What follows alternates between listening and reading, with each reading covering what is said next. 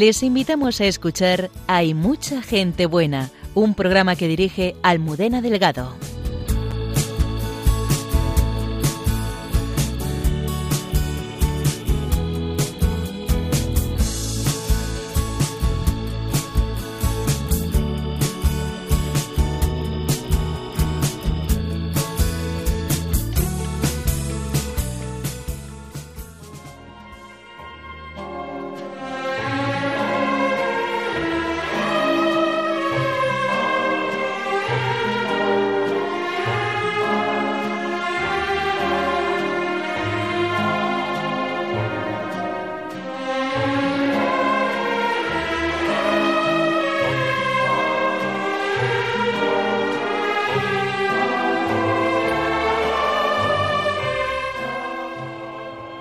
Experiencia de un colegio que transmite a Cristo es que la vida de los niños y sus familias se transforma, llevando luz a situaciones de oscuridad.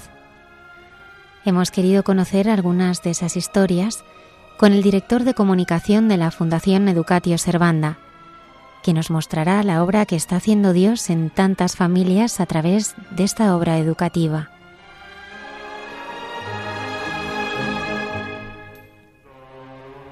Nuestra arqueóloga y biblista Cayetana Jairi Johnson, antes de partir a las excavaciones que realiza en Israel, nos lleva hasta Cesarea de Filipo para recorrer aquellos lugares con Jesús.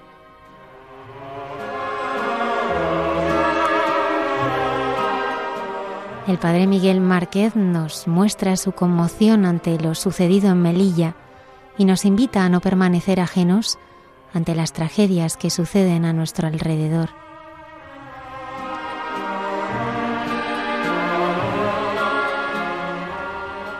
¿Qué nos estamos perdiendo con nuestra forma de vivir? Una reflexión de la hermana Carmen Pérez que no nos dejará indiferentes a ninguno.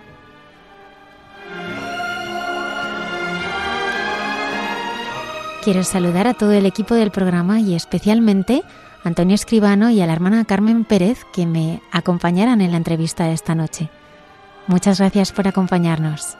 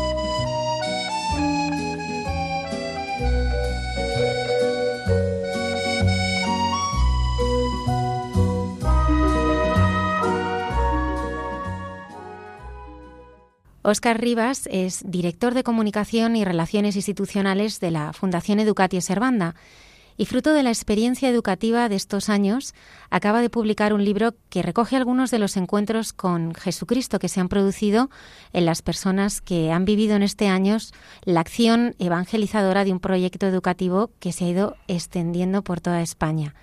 Buenas noches, Óscar. Muy buenas noches, Almudena. Y bienvenido. Muchísimas gracias por la invitación. Óscar, ¿cómo surge la idea de poner negro sobre blanco estos testimonios? Pues eh, fíjate, yo lo comento en el, en el prólogo, no estaba ni siquiera ni pergeñado en un primer momento. Yo fui a hablar con Juan Carlos Corbera, que es el presidente de la Fundación Educación Servanda, con el ánimo de escribir un libro sobre libertad, que digamos pues es uno de los temas fetiches que tenemos en, en la Fundación. Me dijo, ah, pues me parece muy bien, ¿y cuándo lo vamos a escribir? Pues si te parece, Juan Carlos, en verano, que es cuando podemos, ¿no? Pero en el, en el curso de la, de, la conversación me vino algo que nunca había pasado por mi cabeza. Digo, ¿y por qué no escribo un libro sobre los testimonios de conversión que se han producido pues en nuestras obras a lo largo de estos años? Jamás había pasado por mi cabeza.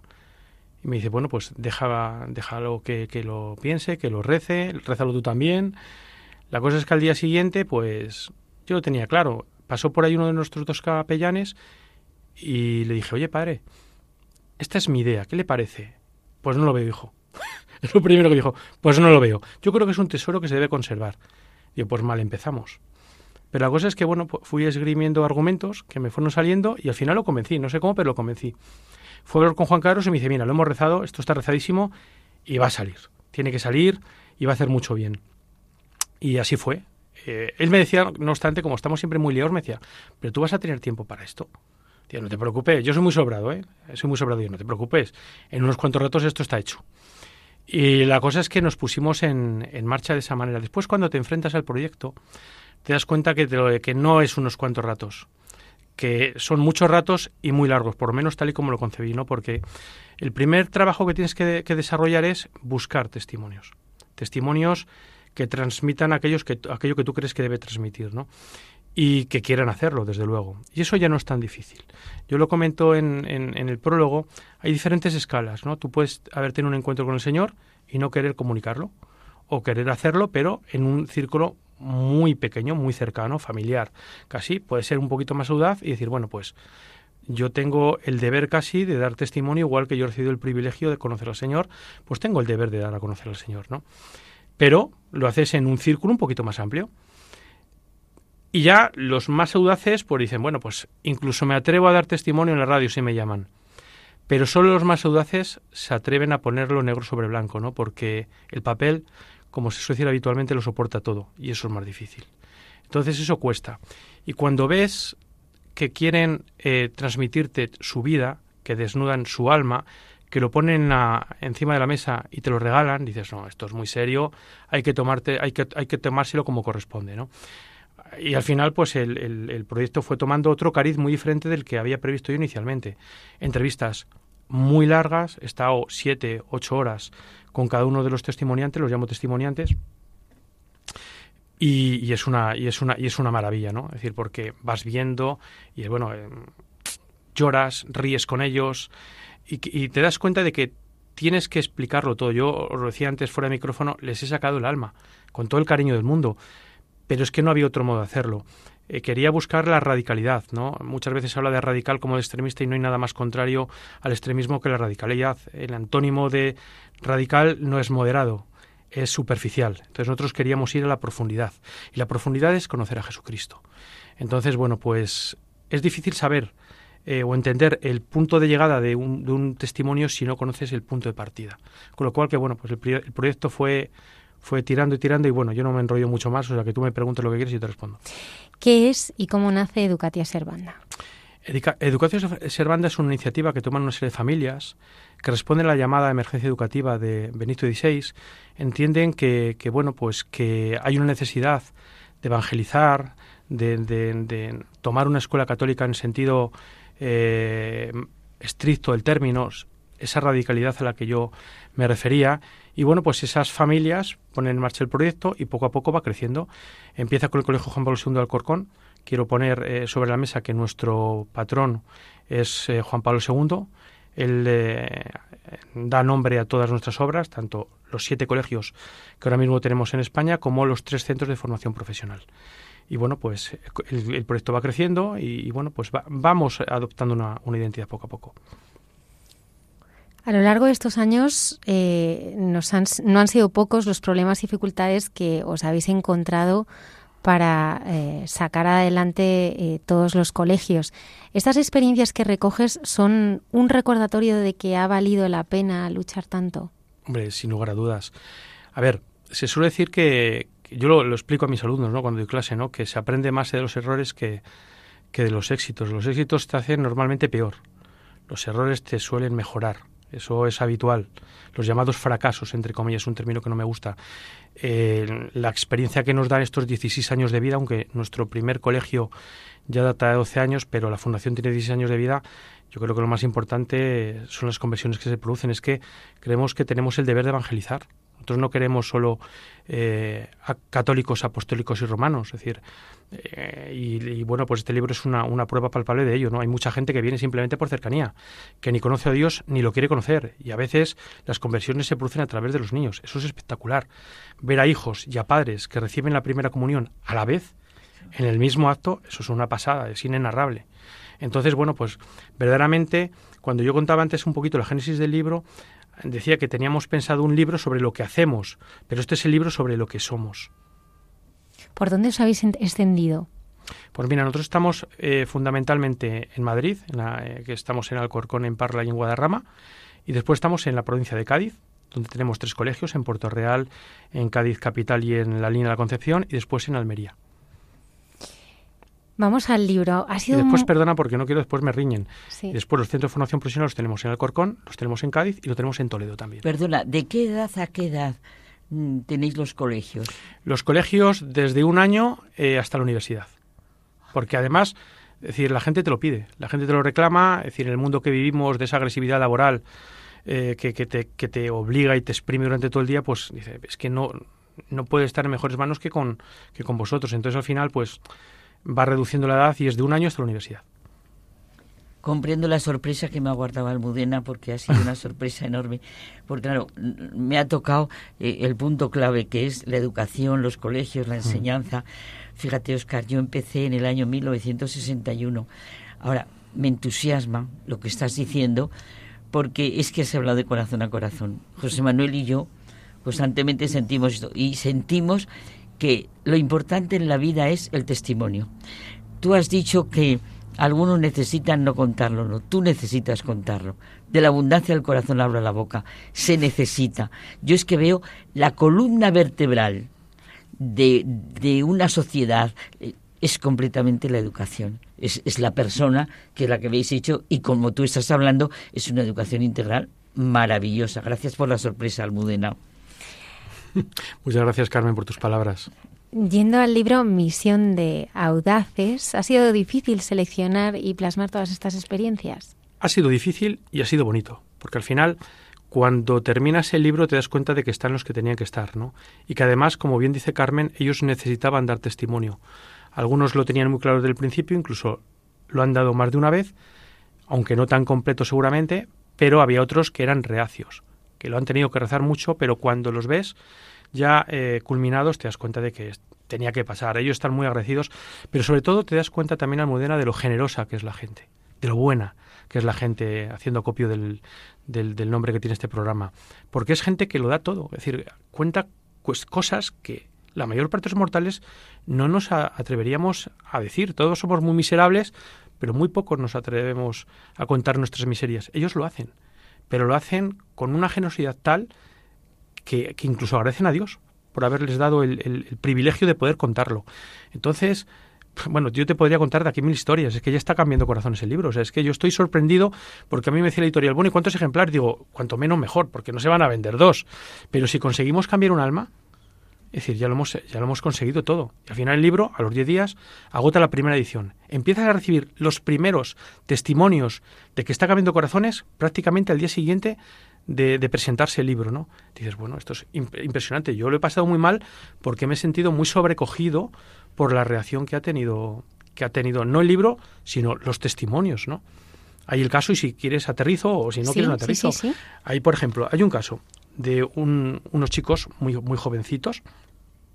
De hecho, uno de ellos fue alumno de nuestro colegio y hoy es padre. Y el colegio tiene 12 años de historia, hacer cálculos. No muy mayor. La historia es alucinante, es súper valiente, pero ellos tienen unos amigos que yo los llamo, bueno, más bien lo llaman ellos, maleante 1, maleante 2 y maleante 3. No por ser buenos. Es un poquito de cachondeo, pero maleante 1, maleante 2 y maleante 3. Ellos, los tres, estuvieron en la presentación del libro que tuvo lugar en la Fundación, en la sala Carlos Huitila, y al día siguiente me llega un audio y me dice, oye, Maleante 1 está absolutamente sobrecogido después de la presentación. Se leyó el testimonio de los dos amigos porque quería conocer la historia de los amigos en profundidad, pero claro, le enganchó. Y al final estuvo toda la noche, él es universitario, estuvo toda la noche leyendo el libro. No hizo otra cosa que leer el libro. Y al final a mí me llegó un audio en el que decía, es que quiero conocer a Dios.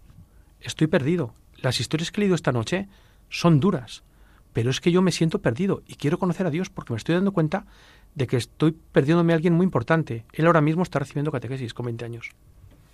Es una maravilla, José Manuel, lo que hablamos tú y yo. Eh, estamos oyendo a Oscar y uno está diciendo, Dios mío, ¿qué nos estamos perdiendo en la vida?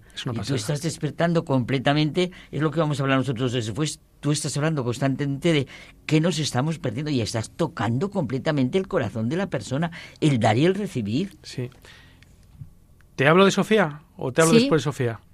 Sofía es una niña que entró en nuestro colegio a los 16 años, es decir, ha estado solo dos años en el colegio Juan Pablo II del Corcón. Venía de otro colegio. Y, ella no viene llamada porque nosotros seamos católicos o dejamos, o dejamos de serlo. Un año antes, por en determinadas circunstancias, su hermana entra, que es un año mayor que ella, entra en nuestro colegio y ve que saca muy buenas notas y esta dice, pues aquí lo regalan, Mamá, yo quiero cambiarme también de colegio. Ese es el motiv que lleva a Sofía a nuestro colegio. Cuando entra los pocos días es, o el primer día eh, casi, ¿no? Pues es, se celebra siempre una misa donde están todos los alumnos. Pensad que son 1.300 alumnos y es bastante imponente. El templo es enorme, ¿no? Es un colegio muy grande. Y en el momento, bueno, pues eh, a lo largo de la, de la misa, pues ella ve que en la consagración todos se arrodillan. Y dice, ¿pero esto qué es? Estos son peor que los fundamentalistas musulmanes. Esto es una secta. ¿Pero dónde me he metido? Y hace de sus meses posteriores una conjura para intentar convencer a sus compañeras de que sin saberlo están dentro de una secta. Esto es así. Ella lo pasa muy mal durante los dos, tres primeros meses, no se adapta, habla con la orientadora, la orientadora le aconseja, oye, mira, Sofía, no deberías cambiarte de colegio a los dos, tres meses porque va a tener un precio académico. Espera hasta el final y si estás convencida, pues ya ahí cambias de nuevo de colegio. Lo cierto es que ella hace caso, pero le cuesta. Poco a poco va conociendo a un grupo de compañeras que le llaman la atención. Ella se define como una persona triste. Dice, yo llegaba a casa y a llorar. Eh, mis padres eh, solo se veían en el momento de la comida o de la cena. Más que un matrimonio parecían dos compañeros de piso. Eso yo, ella te lo cuenta, ¿no? Dice, y yo veía que estas chicas y chicos, porque bueno, el colegio es, es, mixto, es decir, tenían una alegría que yo no tenía. Pero la cosa es que yo tenía que eh, hacerles ver que estaban en una secta. Que esa comodura de tarro de que Dios eh, existe y tal, que no, que no, no, no.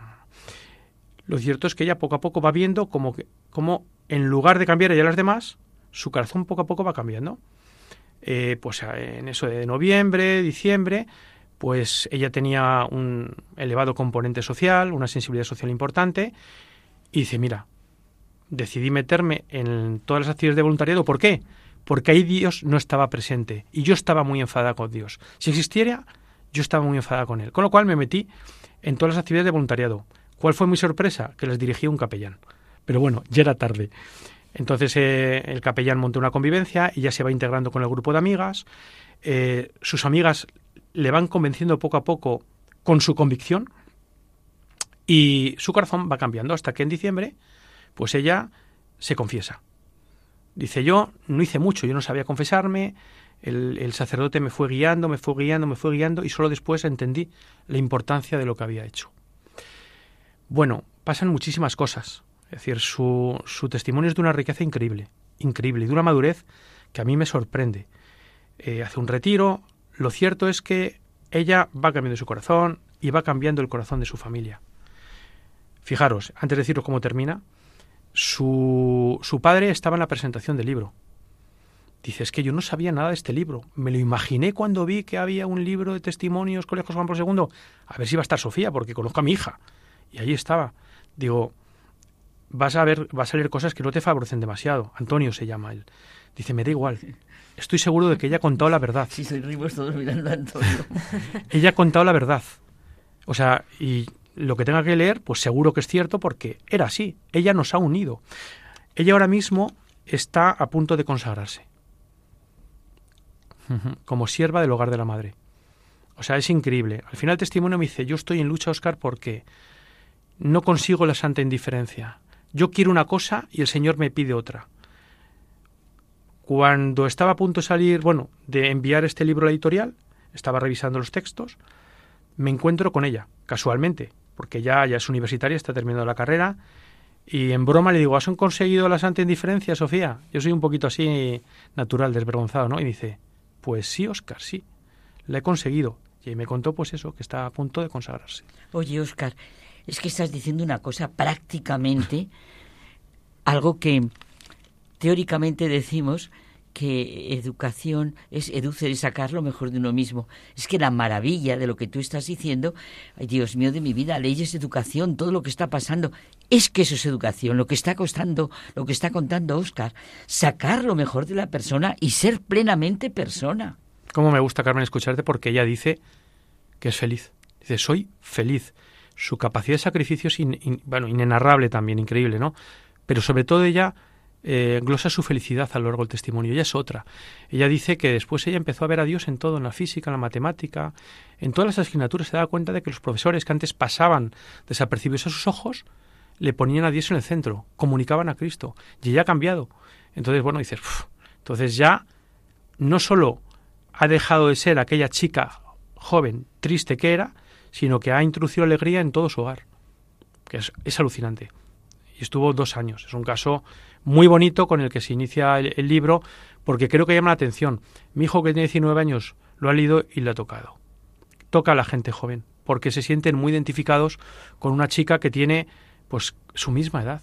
Perdón, a la gente joven y a la gente anciana como yo. ¿eh? Bueno, y la gente mayor también, por supuesto que Pues sí. Y yo te voy a dar un ejemplar para que te lo leas y, te, y te va, porque te va a encantar. Ay, sí, sí, gracias. En los nueve testimonios que presentas hay realidades muy duras, infidelidades matrimoniales, abortos, intentos de suicidio, drogas, que se han desvelado tal vez para muchos al, salir publicado. ¿Qué impacto ha tenido esto y cuéntanos algunos de ellos? Bueno, el libro, si, si, si veis la propia portada, lo que trata de reflejar es alegría. Es decir, hay historias duras, porque las hay, hay historias no tan duras, más normales, pero sobre todo es alegría. Es la alegría de conocer al Señor. Es decir, quien lee el libro y quien termina los testimonios no sale con el corazón encogido, sino todo lo contrario, ¿no? Eh, dice, yo quiero esto, yo quiero esto. Yo podría hablar de mí mismo y llegaría a la misma conclusión si hubiera leído esto hace 10 años, ¿no? Porque yo no soy muy diferente o no era muy diferente a lo que he leído aquí. Entonces sí, efectivamente, bueno, nuestros testimonios, que son de padres, de alumnos, son gente de su tiempo, de nuestro tiempo, con sus fortalezas y con sus debilidades que son propias de esta era que nos ha tocado vivir. Y lo que tú has dicho, pues son patrones comunes, que hacen más suicidios y que hacen más abortos.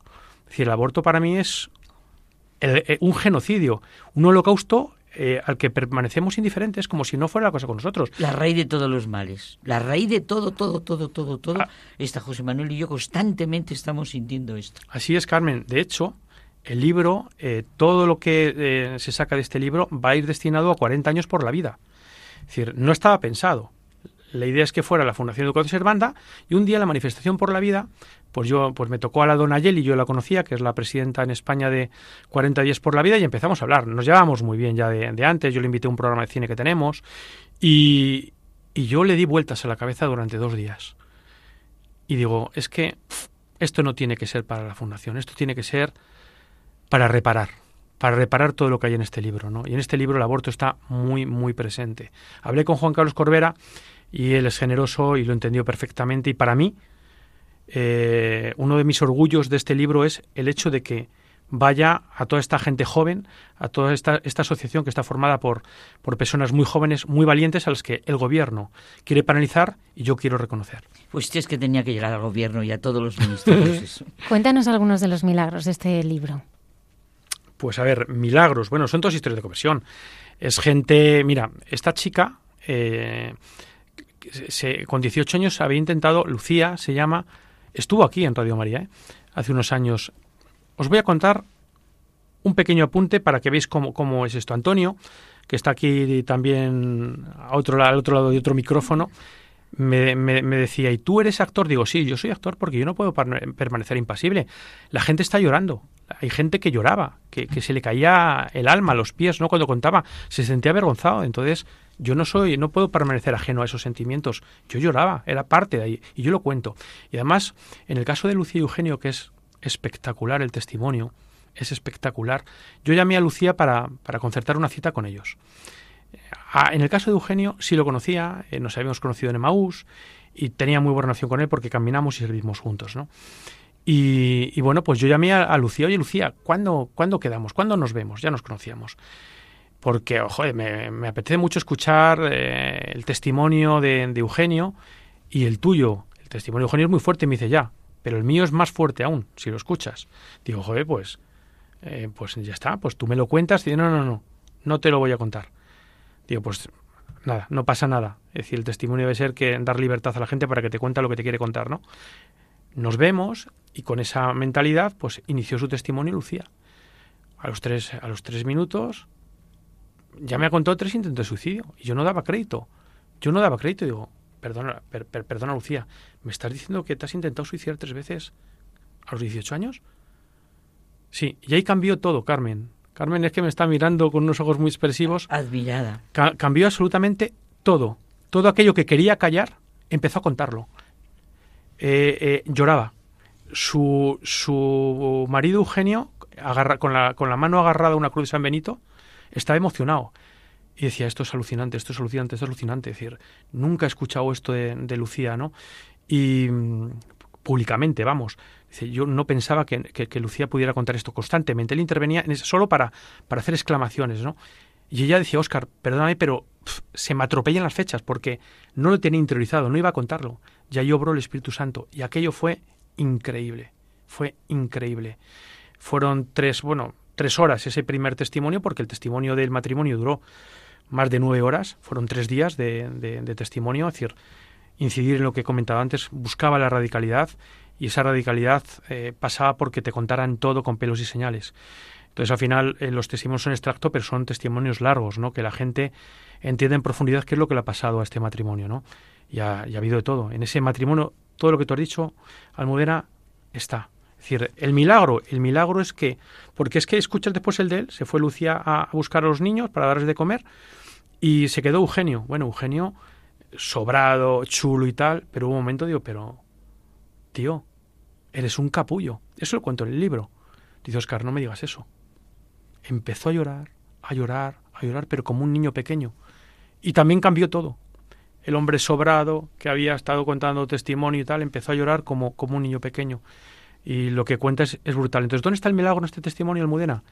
En que dos personas completamente desviadas, perdidas, las, eh, las circunstancias familiares de Lucía son increíbles. ¿eh? Ella cuando estaba en el parque y tenía 12 años, ya sus vecinos le decían, vas a ser una puta como tu madre. O sea, eh, problemas de alcoholismo de, de, su madre, de su padre. Ahora, su madre es increíble también. O sea, es que el matrimonio está, o sea, perdón, el milagro está en que dos personas tan, tan perdidas se hayan encontrado, se hayan encontrado un momento en que encima los dos seguían estando perdidos, hayan conocido al Señor y sean unos evangelizadores increíbles. Mira, Solo es que estás hablando de la sanación auténtica de la persona. es lo del Evangelio de hoy, de, esta mañana. Vamos, que ha sido una preciosidad. Eh, es que completamente, aquí viene a sanar completamente. No solo el Señor viene a curar, sino es el que perdona los pecados. Ah, no me acuerdo si ha sido el de hoy o el de ayer, pero es que verdaderamente perdonar el pecado uno es encontrarse uno a sí mismo en esa apertura tan maravillosa que estás tú diciendo. Pero, pero fíjate, Carmen, el día de la presentación, para que veáis, otro milagro, ¿eh? por lo menos para mí, así lo veo yo, no sé si estáis de acuerdo ahora cuando lo cuente. El día de la presentación, él me hablábamos de vez en cuando y él me decía, lo estamos pasando muy mal, nos han embargado incluso la furgoneta, él es, el autónomo, económicamente se encontraban en, unos, en, unos, tiempos muy, muy, muy, muy, muy bajos. Eh, yo rezaba todos los días por ellos porque lo estaban pasando muy mal. Y me dicen después de la presentación, dice Oscar, te lo tengo que contar, estaba yo reunido con Juan Carlos y pero me llamaba y me insistía tanto, digo, a ver si ha pasado algo malo. Entonces salí y me llamé emocionado. Yo sabía que no era malo. dice, Oscar, te lo tengo que contar. Ayer yo quería comprar cinco libros para ayudar a la gente. digo, pero hombre, con la economía que tenéis, encima te permites el lujo de comprar cinco libros, hombre. Dice, no, no, pues yo quería, porque hay gente que lo pasa un peor y sé que este libro va a ayudar, pero no teníamos dinero. No teníamos dinero. Entonces yo hablé con un señor y tal, y esta mañana me he encontrado con un anticipo en el banco de 12.000 euros que es la, es decir, teníamos 17.000 euros de deuda a Hacienda. El lunes, esto fue un viernes, me vuelve a llamar. Óscar, es que te lo tengo que contar. Es que Hacienda me acaba de devolver 5.000 euros. Le hemos pagado totalmente la deuda. Y desde entonces han levantado, han levantado, han levantado vuelo porque él siempre me decía, Óscar, el Señor sabe. Y aquí hay que aguantar, hay que aguantar. Y yo estoy pagando mis pecados, que tiene muchos, como los tenemos todos, ¿no? Entonces es alucinante. Óscar, a Rosa la defines como la mujer que amaba a la Virgen María. ¿Cómo nuestra madre cambió su vida? Bueno, para, para entender el personaje hay que entender el perfil, efectivamente, de ese personaje, ¿no?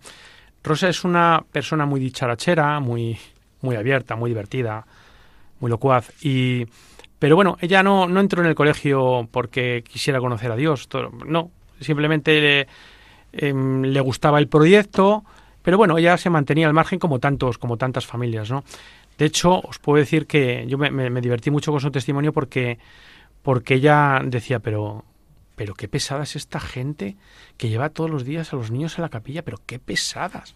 Pero no tienen los domingos ya, no les vale con los domingos, es el perfil. En un momento dado, pues a ella le dan la, la posibilidad de, de, ser madrina pues de, de, unos niños, pero dice, no, pero es que tienes que estar confirmada. Claro, entonces yo me quería sacar el carnet de confirmación. Dice, pero cómo, pero a ver Rosa, ¿cómo el, cómo el carnet de confirmación? Sí, sí, yo me imaginaba un carnet con su, con su fotografía, el nombre, los apellidos y quería ser, quería ser madrina. Entonces, para ser madrina quería sacarme el carnet de confirmación. Entonces yo fui a la secretaría, digo, mira, quiero sacarme el carnet de confirmación, ¿qué tengo que hacer? Pues hombre, tienes que ir a la catequesis, tal cual. Dice, pero a mí que no me comen el tarro, ¿eh? Esto y punto. Una vez que me saque el carnet de confirmación, yo no quiero saber nada. Y ya te lo cuenta con mucho desparpajo. Claro, cuando fue, vio hay una serie de personas, de padres, como ella, en una sala grande del colegio, y dice, madre mía, ¿dónde he metido? Estos meapilas. Estos meapilas. es decir, ¿cómo me puedo juntar con estos? Es decir, la cosa es que todos callados, pero todos estaban callados. Y después te das cuenta de que todos saben lo mismo que tú. O sea, nada. Entonces, bueno, pues poco a poco, ella pues a través de esa catequesis, a través de, de Maús, empieza a encontrarse con el Señor y en este caso eh, la que le lleva al Señor es la Virgen María. Tiene unas circunstancias personales eh, complicadas, ella es una persona muy familiar y un miembro de esa familia pues tiene unas circunstancias muy adversas, ¿no? Entonces, bueno, pues a partir de ahí, poco a poco, poco a poco, pues el Señor le va enredando, le va enredando y al final enreda de todo. Bueno, más bien que el Señor, la Virgen María, ¿no? Y una devoción tremenda por la Virgen María. Oscar, estaba pensando, los que se estamos oyendo aquí, pero si tú en este momento estuvieras hablando a cientos de personas, todos se sentirían tocados, todos. Dios lo quiera. Se sentirían, porque lo más personal, personal, personal, es lo que más propio de todas las personas. Fíjate las diferentes edades de los que estamos aquí y mira cómo estamos todos de conmovidos. Pues muchas gracias, Carmen. Eso es, eso es lo importante, ¿no? El testimonio, el ser valiente. El, el, seguro que todos los que han, han dado testimonio en este libro es el ser valiente. O sea, han tenido que vencer muchas cosas, estoy plenamente seguro. Eh, familiares, amigos, eh, opiniones, eh, críticas, mmm, 100% seguro. Eh, sí, sí seguro que tú has tenido una complicidad con ellos muy, muy especial, evidentemente, porque cuando abres el corazón y tú estás en medio, eh, seguro que te metes dentro de, de esa vida, ¿no? Es, es, difícil no hacerlo, Antonio. Efectivamente, ellos son muy valientes y tú tienes que corresponder a ese coraje que ellos te están dando. Entonces, yo, como os decía, tenía muy claro que quería que estos testimonios... A ver, es que la audacia de estos testimonios que están negro sobre blanco, no le conté el micrófono, pero mira, cuando yo me tuve que enfrentar al proyecto y vi estos estos, estos tipos de testimonios, sí, sí lo he contado, ¿no?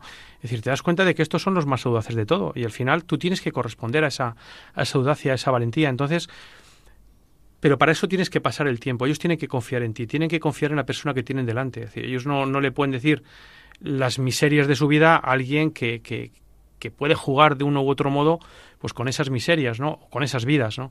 Entonces, bueno, pues yo conversaba mucho con ellos. Hay miles de preguntas detrás de estos testimonios. Aquí aparecen algunas, pero hay miles de preguntas porque va sacando, ellos no se acuerdan de los hechos, eh, no dan importancia a una cosa que tú sí la das, entonces eso te lleva a otra, y a otra, y a otra, y a otra. Y al final ellos decían, Oscar, esto todos, ¿eh? No sé ni lo que te he contado. No sabemos lo que te he contado. A mí eso me daba un poco de miedo, os lo voy a decir, porque, madre mía, cuando se lean igual no les va a gustar lo que lean, pero mira, son tan buena gente que no, no, no ha puesto ningún problema, todo lo contrario, ¿no? Y un día me decía Eugenio, en una conversación telefónica, Oscar, hay muy poca resurrección y mucha muerte. Digo, claro, Eugenio, es que tu vida son 43 de muerte y 3 de resurrección. Calcula y, y ya está, ya la proporción, ¿no? Entonces hay que contarlo porque si solo cuentas tu resurrección y no cuentas tu muerte, la gente no va a entender esa resurrección, ¿no? Entonces, eh, efectivamente, Antonio, yo tenía que corresponder a eso. De hecho, yo soy partícipe, yo comentaba antes, ¿no? Como me salió llamarle capullo. Digo, pero joder, ¿quién soy yo para llamarle capullo si yo soy otro igual o más que él? Pero es lo que me pedía el cuerpo. Es que eso es lo bueno de la, de la, del testimonio, la miseria. La miseria que tenemos todos. Simplemente que hay algunos, pues bueno, que cerran los ojos, otros vamos rápido eh, para no ver nuestra miseria. Y cuando unas personas te lo ponen sobre la mesa, su vida, y dices, eh, cuidado, que esa es la mía. Y encima te, dan la solución. Sí, fijaros. Que eso es lo más bonito. Sí, sí, fijaros, pero es que aparte, es decir, en algunos testimonios hay discusiones, no discusiones acaloradas, vamos a, distinguir, ¿no? Pero ellos discuten, discrepan, como un matrimonio, por lo que es un matrimonio, discrepan y, y, yo plasmo esa discusión, lo que le dice ella, lo que le dice él, lo que le dice él, porque él llega, no, yo, yo sí, no, tú no, tú eras un desgraciado, y le dice así. Entonces es, es divertido a la vez, ¿no? Es lo que es un matrimonio, pues lo que viene es un matrimonio, momentos eh, más dramáticos, momentos divertidos, y ellos lo conjugan todo a lo largo de estos testimonios. Por ejemplo, el de Ana y José es también un testimonio muy divertido, pero que también tiene una dureza. Y ahí hay un milagro también después que es increíble. Es decir, lo veréis, ¿no? Ella quería decidir si tenía hijos, si tenía hijas, si no tengo este hijo, pues que me, que me salga mal para abortar. O... Era tremendo. Y al final tú ves cómo se produce. Bueno, un, por ejemplo, una anécdota de, de, Ana, que es. Ella es, eh, es, es doctorada, es decir, es una tía muy formada. Pero bueno, pues ella entró pues por cercanía y ella ella cuando le decían que la gente iba los domingos a misa, pero los domingos, pero si ese es el día del gimnasio, ¿no? O sea, esos son los perfiles, es decir, no estamos hablando de gente que, que entrara por vocación de conocerla porque ya tuviera muy conocido a Dios, no, no, no, simplemente lo he ido conociendo en el camino y en unas circunstancias en las que sin saberlo era lo que necesitaban, conocer a Dios para cambiar sus vidas por completo. Entonces, bueno, pues eh, hay testimonios que son en este sentido muy, muy bonitos. A mí me ha gustado muchísimo que todos los beneficios del libro pues eh, estén eh, bueno pues se dediquen a, a 40 días por la vida. La vida de Laura y Marcos es el relato de las presiones que sufre una, una mujer para abortar. Tremendo, tremendo. Incluso el propio... Bueno, eh, Marcos eh, fue alumno, como decía antes, del colegio. Tienen un niño y tiene un niño gracias también a la, a la contundencia en su decisión de, de la madre, de Lucía. O sea, de sí, de, de, Laura, de Laura. Y mm, esa, esa contundencia se manifiesta en el testimonio. El propio Marcos, es decir, que es increíble escucharle también a él, te lo dice, es que yo también hubo momentos en los que dudé y traté de convencerla, pero ella dijo que no. Pero las presiones que ella ha tenido de la familia son increíbles. Le pagaban el aborto, le pagaban, o sea, todas las facilidades del mundo para matar una vida. Es decir, cuando tienes 19 años, lo que no quieres son complicaciones. Y además eh, tenía también una vida un poquito dispersa, ella se consideraba la reina del baile, es decir, tuvo muy malas experiencias con chicos. Es decir, son vidas que de alguna manera testimonian pues el momento que estamos viviendo y lo que padece la juventud, que es que son momentos muy difíciles, que yo ya tengo una edad, tengo un hijo, pero yo me pongo en su lugar digo, madre mía, qué difícil se lo ponemos. Qué difícil se lo ponemos. Yo no lo tuve tan difícil como ellos, ¿no? Porque la presión es para eso. Y si no, eres la mala de la película. Es que aquí se invierten los papeles. Los malos son los buenos y los buenos son los malos. Lo vemos en el caso de 40 días por la vida. Es decir, se les eh, eh, tacha de acosadores y se les quiere penalizar por ser acosadores. A gente que reza para salvar vidas. Esos son los villanos. De verdad, esos son los villanos. Y los que las matan son nuestros héroes. Los héroes de este mundo. Algo va mal. Y doy fe ¿eh? que no se acosa porque yo he estado rezando. Y ni hablábamos. Por supuesto. O sea, enfrente. Mm, por supuesto, por supuesto. Y ellos lo saben. Lo que pasa es que molesta la verdad. Es decir, cuando eh, la mentira se va imponiendo, se va imponiendo, se va imponiendo, al final la verdad molesta, aunque sea muy reducida eh, la colectividad que se atreva a defenderla. Molesta, no la quieren. Contigo se prácticamente, es que me está saliendo, mm, pero claro, no con esos ejemplos tan concretos, lo que José Manuel y yo hablamos constantemente en nuestro entre tú y yo, y es Fíjate, yo creo que todos estamos sintiendo, ¿se puede vivir en esta vida sin la verdad? Y solo la verdad te hace libre. Todos esos testimonios que tú, que tú has contado es verdaderamente donde empieza la verdad de la persona y su libertad completamente. Desde luego. Y hay un testimonio, Carmen, que a ti te va a gustar en especial porque es maestro. Es maestro de colegio. Él vino también mayor. Estaba desahuciado. No tenía buenas notas y estaba dispuesto a abandonar los estudios. Y como última oportunidad, pues su padre, sus padres y él de mutuo acuerdo decidieron cambiar de colegio y recalaron el colegio Juan Pablo II. Lo dice, yo no daba nada por, por mi continuidad académica, no valía, no estaba contento, no, no, no. Mi padre es carpintero y bueno, pues ya está, tenía claro que sería o la carpintería u otra cosa, pero no los estudios. Pero el primer día fuimos a comprar el uniforme y me encontré con el director. Y él me dijo una frase que, no olvidaré. No importa tu pasado, lo que importa es lo que hagas de aquí en adelante. Bueno, ese chico eh, sacó todo matrículas en ese curso, o si no todas, casi todas, y en el siguiente todas matrículas. Es un expediente increíble. Podía haber hecho Carmen todo lo que hubiera querido. Tenía nota para hacer ingeniería, ¿cuál mejor? De hecho, sus amigos se lo decían, ¿qué vas a hacer? Profesor. pero ¿cómo vas a ser profesor? Pero ¿cómo vas a ser profesor cuando puede ser lo que tú quieras. Dice, porque me da cuenta del poder que tiene un profesor de cambiar las vidas. Porque si las mías la han cambiado, ¿cuánto puedo yo, cuánto puedo yo cambiar en el futuro? Entonces él entró en un, no tenía medios económicos para ir a una universidad privada, pero le llamó una de estas universidades, católica, y, le ofreció una beca. El, el, precio de la beca era sacar todos sobresalientes y bueno, pues él la fue sacando, entró un programa de excelencia donde había creo que una decena de profesores. Y bueno, pues hoy es profesor. Hoy es profesor y él dice, cuando veo el lema educar en la hora para ser libres, me conmuevo porque me doy cuenta de cuál es mi responsabilidad cada mañana cuando me acerco al colegio. Al hilo de lo que estás diciendo, en algunos relatos aparece la importancia de los profesores como maestros de vida. Claro. ¿Cómo queréis que sea vuestro profesorado? Bueno, nuestro profesorado lo que tiene que hacer es comunicar a Cristo. Es decir, tiene que dar testimonio, tiene que ser ejemplo, tiene que ser referente para un alumno.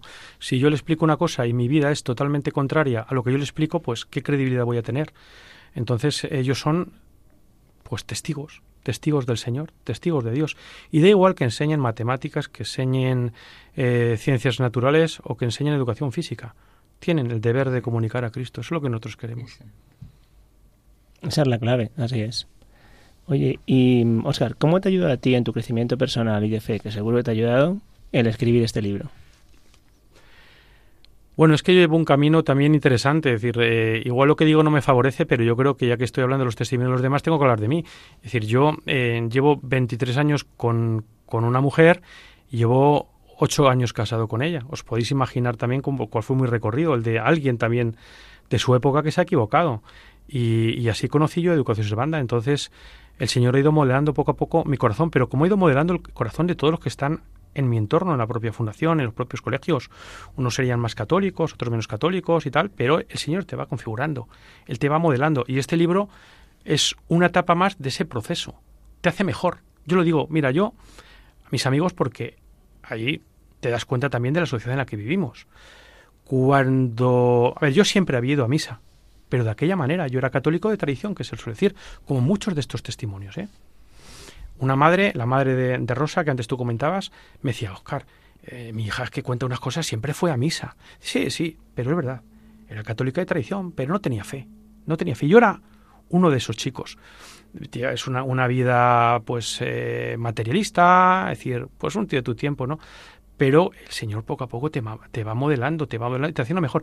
Y cuando yo viví ese proceso de conversión, de conversión radical, mis, mis amigos me decían, pero no puede ser, Oscar, si eres un tío inteligente, pero ¿cómo puedes caer en ese tipo de supersticiones? De supersticiones? Y no os estoy hablando de tontos, estoy hablando de directivos. Directivos del Banco Santander, de, de, grandes empresas. O sea, no eran analfabetos. Y se empeñaban en discutir conmigo. Que igual estás en una barbacoa y te sacan el tema del Señor. Y digo, pero vamos a ver, vosotros creéis que este es el momento de, hablar de Dios en la barbacoa entre, mientras asamos las costillas. Pero ellos tenían la necesidad de convencerte de que te estabas equivocando. Y al final yo le digo, mira, mi experiencia es, yo sigo siendo un miserable, lo era antes, pero sí os digo, soy mejor de lo que fui. Y estoy convencido de que si el Señor no me suelta, en el futuro seré mejor de lo que soy hoy. Es decir, y esta, y esta es mi, y esta, y esta es mi experiencia. Si es que el que no haya cometido un pecado que tire la primera piedra, ¿no? Aquí lo, lo digo en ese momento, ¿no? También. Oscar, hay muchos más testimonios de vida y conversión que no aparecen en este libro, aunque sin nombres ni datos concretos. ¿Hay alguno que te hubiese gustado reflejar en el libro y que no haya podido aparecer? Sí, sí.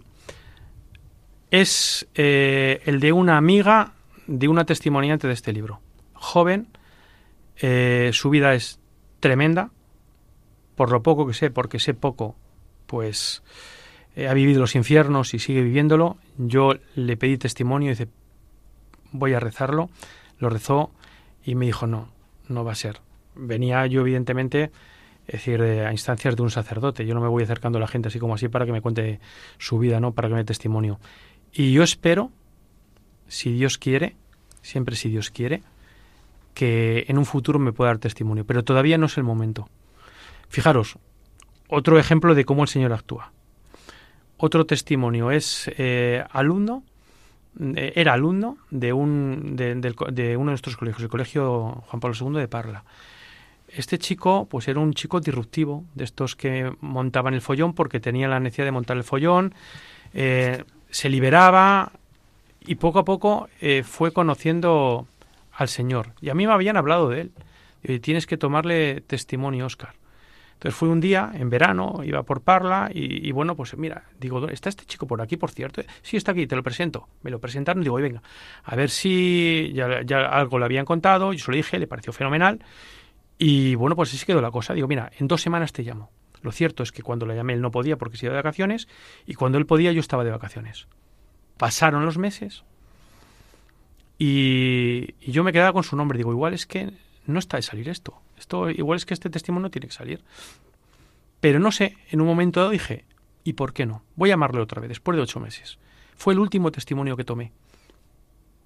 Le llamé y fue difícil, aquí tuvo que intervenir el padre Dimitri, pero no difícil porque él no quisiera, sino porque empezaba a trabajar al día siguiente, lo hicimos por Zoom, un tío encantador. Cuando escuchas el testimonio te das cuenta de, ojo, Oscar, si le hubieras tomado el testimonio hace ocho meses, esto hubiera sido más incompleto porque cayó a los infiernos. Y de ahí salió otra vez, gracias al padre Dimitri. Su testimonio, aunque hay que entender que todos nuestros testimonios son incompletos porque todos somos susceptibles, claro, era incompletísimo. Pero sobre todo la lección que da es como un chico de 19, 20 años mmm, puede caer. Él se creía que ya había conocido a Dios, que estaba ahí, que ahí no se iba a bajar, pero cayó. ¿Y de qué manera? Entonces es otra lección que no sintamos aquí tampoco muy seguros de que como conozco a Dios ya estoy aquí preservado de todo. No, no. En cualquier momento, pues el, enemigo te coge, te agarra y no te suelta. Esto es así, ¿no? Y entonces lo cuenta. Fíjate, otro, otro alumno disruptivo, pues eh, dos días después de dar testimonio, fue elegido el, el, mejor alumno de su ciclo de formación profesional de la Comunidad de Madrid. O sea, ves, ves, si es que el Señor te cambia, pero es que además hasta te hace tener buenas notas. supongo algo tendrás que ver tú también, pero, pero la leche es la leche. decir, y esto pasa en la mitad de los testimonios, es decir, la leche. Ordenas tu vida. Básicamente ordenas tu vida. ¿Para qué vamos a hablar de otra cosa? Y cuando ordenas tu vida, pues al final le sacas el, el, jugo que antes no le sacabas cuando, pues en fin, te dejabas llevar. ¿Hay más vocaciones de vuestros colegios? pues hombre, nosotros rezamos para que sí. Date cuenta que somos eh, muy jóvenes, pero fíjate, hay un aspecto que, a mí no me quería, no, no, quería pasar por alto. Cuando yo eh, me planteé escribir este libro, me pensé, ¿y qué, qué, pensarán pues otros que en sus mismos centros pues tienen esas realidades y no la cuenta y tal? Pero yo con esto quiero animar, quiero animar a que se vea cómo el Señor va actuando. Y nuestro mérito no es demasiado, simplemente lo que hacemos es dejar que el Señor actúe en libertad. Le dejamos hacer y Él ya se encarga de hacerlo. Entonces eso para nosotros es importante porque es el motivo de este libro. Él lo lleva. Antes lo decía fuera de micrófonos. Eh, me planteaba escribir otro libro, otro tema, y dice Yolanda, pero hombre, descansa, ya tienes un libro, no. Ah, es verdad que esto lo ha escrito el Espíritu Santo. Estoy convencido que este libro tiene mucho que ver, el Espíritu Santo. Entonces yo animo desde aquí a todas esas eh, identidades católicas, que son muchas en España y que hacen una labor ímproba, a que se animen y cuenten todo lo que está pasando en sus colegios, porque no somos especiales, no somos singulares, somos uno más. Simplemente. has dicho, ha tenido mucho que ver el Espíritu Santo. Mucho no, todo. Todo, todo, todo. Porque no podemos decir ni Jesús sin, la ayuda, es todo. O sea, se está notando el Espíritu Santo. Todo, totalmente, totalmente. Óscar, has subtitulado tu libro Testimonios y Milagros de hoy en día. ¿Cómo has vivido tú el ser testigo privilegiado este paso de Dios por la vida de tantas personas? Un privilegiado. Un privilegiado que no merece ese privilegio. Y no, no es falsa modestia.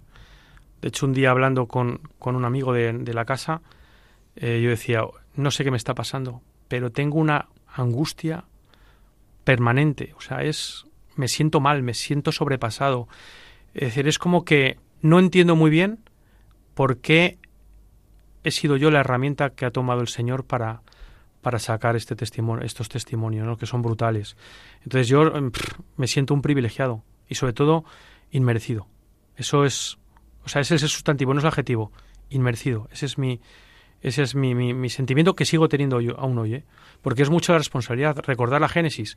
Bueno, Juan Carlos, que le, a esto le he hecho unos cuantos ratos y ya lo tengo. Y al final, cuando te enfrentes a esas vidas tan serias, tan dramáticas, con tantos meandros en su recorrido, dices, ¿quién soy yo encima para, tomarte, para tomarme esto como si fuera algo superficial? El Señor te va poniendo en tu sitio poco a poco y el Señor a mí me ha ido poniendo en este proceso. Y eso lo ves claramente. Si es que es una maravilla, es un milagro. Sí, porque has, sabido tratar con delicadeza y esperanza, eh, poniendo foco en la obra de Dios, pues todas estas historias. ¿Piensas que esto así se ha percibido? ¿Se percibe así en el libro? Yo lo digo en el prólogo y creo que el que lo, lo lea no me va a desmentir. El gran protagonista de este libro no es Oscar Rivas y no son los testimoniantes, es Dios, es Él. Él está presente en todo este libro. Es decir, en todo, en los actos, incluso nuestros errores, porque Él nos da libertad para que nos equivoquemos, pero cuando le necesitamos, Él está ahí. Él nos espera, nos ha estado esperando siempre, solo que tenemos tanto ruido a nuestro alrededor que no lo hemos visto, no lo hemos querido ver, pero Él sigue ahí paciente. Entonces, bueno, es, ¿qué te Los hechos de los apóstoles, estoy leyendo. Testimonios y milagros de hoy en día. Pues estos son los hechos de los apóstoles. Muchas gracias, Carmen. Oscar Rivas Pérez. Carmen, es que con tus palabras hace que, haces que me sienta un peor, porque más, más inmerecedor de lo que, de, lo, Oye, es que, estoy viendo aquí. Porque... De, darte de todo. Es muy fácil verlo en el otro. Te comprendo, el que nos estamos Pero es que dime que no es posible para Dios, pues te puede inundar. O sea, tú estás hablando, pero yo creo que nosotros cuatro lo que estamos sintiendo es el Espíritu Santo en ti, o sea, la fuerza de Dios. Dios no es capaz absolutamente de todo y es capaz de hacer absolutamente eso. Oscar Rivas Pérez, director de Comunicación y Relaciones Institucionales de la Fundación Educatio Servanda, muchísimas gracias por habernos acompañado esta noche. Bueno, muchísimas gracias a vosotros por haberme invitado y por eh, haber permitido expresar, pues bueno, pues lo que otros han contado en sus vidas. Entonces, bueno, estoy muy agradecido una vez más a Radio María, a este programa fantástico, jovial, natural, donde uno no puede sino sentirse como en su casa. Ya me, encantaría que fuera por todos los colegios, por todos. ojalá, ojalá, porque lo importante es, a mí me lo decía la editora, lo, comento en, el prólogo de la segunda edición, este libro va a hacer mucho bien, Oscar. Incluso al principio ella quería más que yo, porque yo, lo que decía, ¿no? Si este libro, pero es verdad que lo ves y dices, cuando ves... De hecho, eh, hemos metido, no sé si puedo decirlo, pero hemos metido aquí una, una cuenta de, de correo, fue y de la editorial, para aquellos que a los que le haya tocado el corazón el libro, a mí me llegan, porque no sabes cómo, de verdad, te llegan audios o te llegan mm, testimonios de gente a, los que este libro está cambiando el corazón y que no conoces. ¿Y cómo ha podido llegar a través de uno, de otro? Te lo dan, te lo dan. El otro día había una señora ya mayor que tiene ocho hijos y me decía, le he regalado el libro a cada uno de mis, de mis ocho hijos y ya pueden hacerlo también con sus hijos a su vez, que a su vez lo deben hacer también con sus nietos. Cuando escuchas esas cosas dices, jolín, es una pasada. Ahora, Oscar, lo tremendo es que yo estoy pensando, toda vida es testimonio. Ahora, lo importante es qué testimonio damos. Claro. Y claro, fíjate qué testimonio. Claro, entonces la cuenta que al final no la digo, porque testimonios arroba misiondeaudaces.com. Aquí el que aquel que quiera contar algo, lo que le dé la gana, puede hacerlo, que lo vamos a leer con mucho cariño. Muchísimas gracias, Oscar. Muchísimas gracias. y hasta muy pronto. Muchísimas, ojalá. Muchísimas gracias, de verdad. Que Dios os bendiga. Dios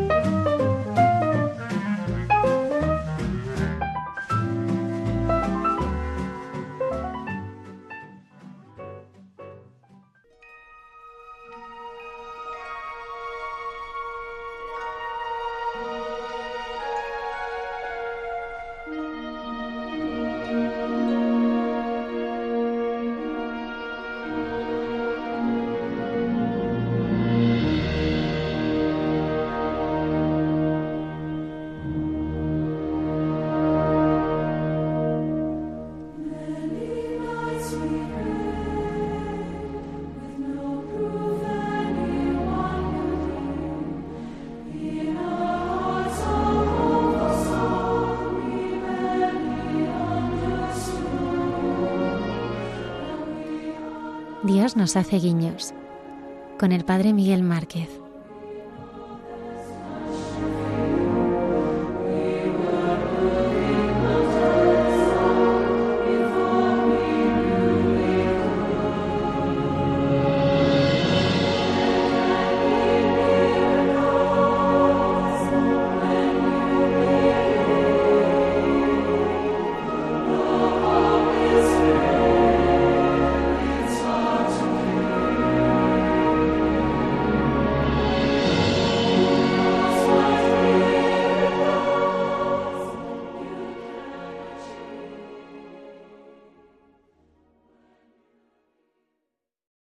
Buenas noches a todos y un saludo muy cordial, muy lleno de, paz, lleno de cercanía.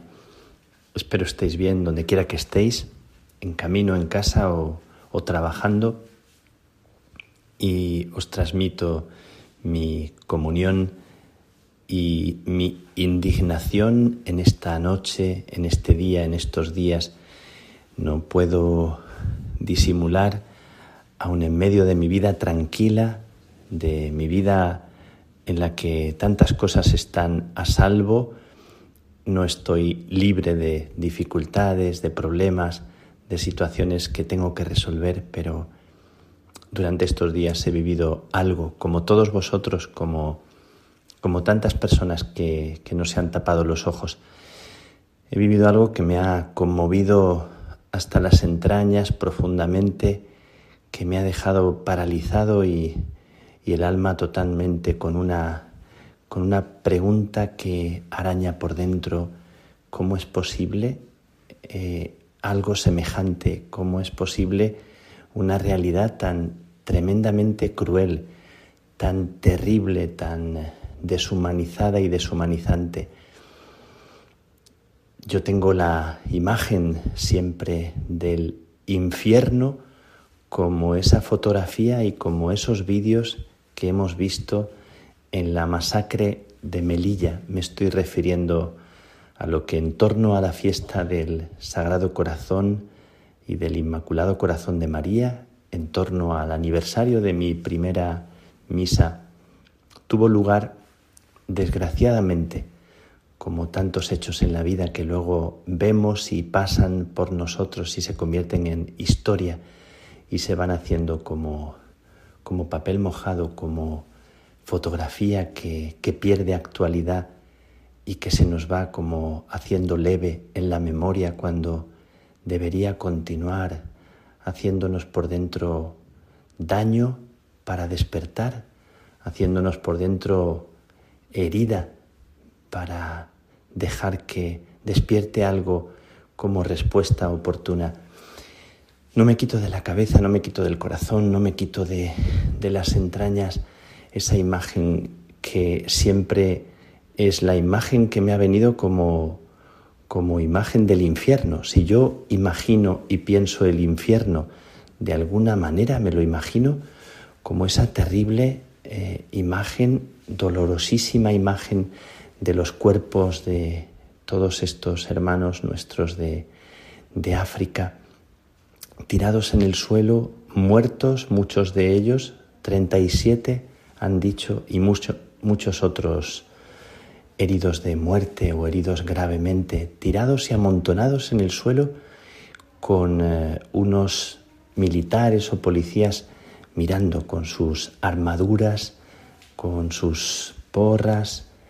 Eh, esa imagen de esa montaña, de ese grupo de personas y parece que duele hasta solamente el hecho de decirlo, como si no quisiéramos ni siquiera recordarlo, como si nos hiciera daño y quisiéramos apagar la televisión o simplemente quitar de en medio la fotografía que nos duele en los ojos.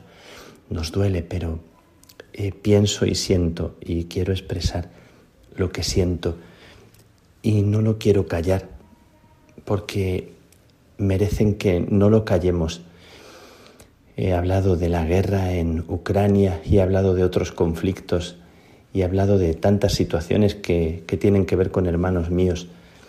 Y quiero hoy no callar porque Ucrania no es la única ni la más importante guerra, porque todas las guerras y todas las situaciones de injusticia y de muerte como, como esta terrible, como las cincuenta y tantas personas que han muerto en el camión de Texas asfixiados, también niños.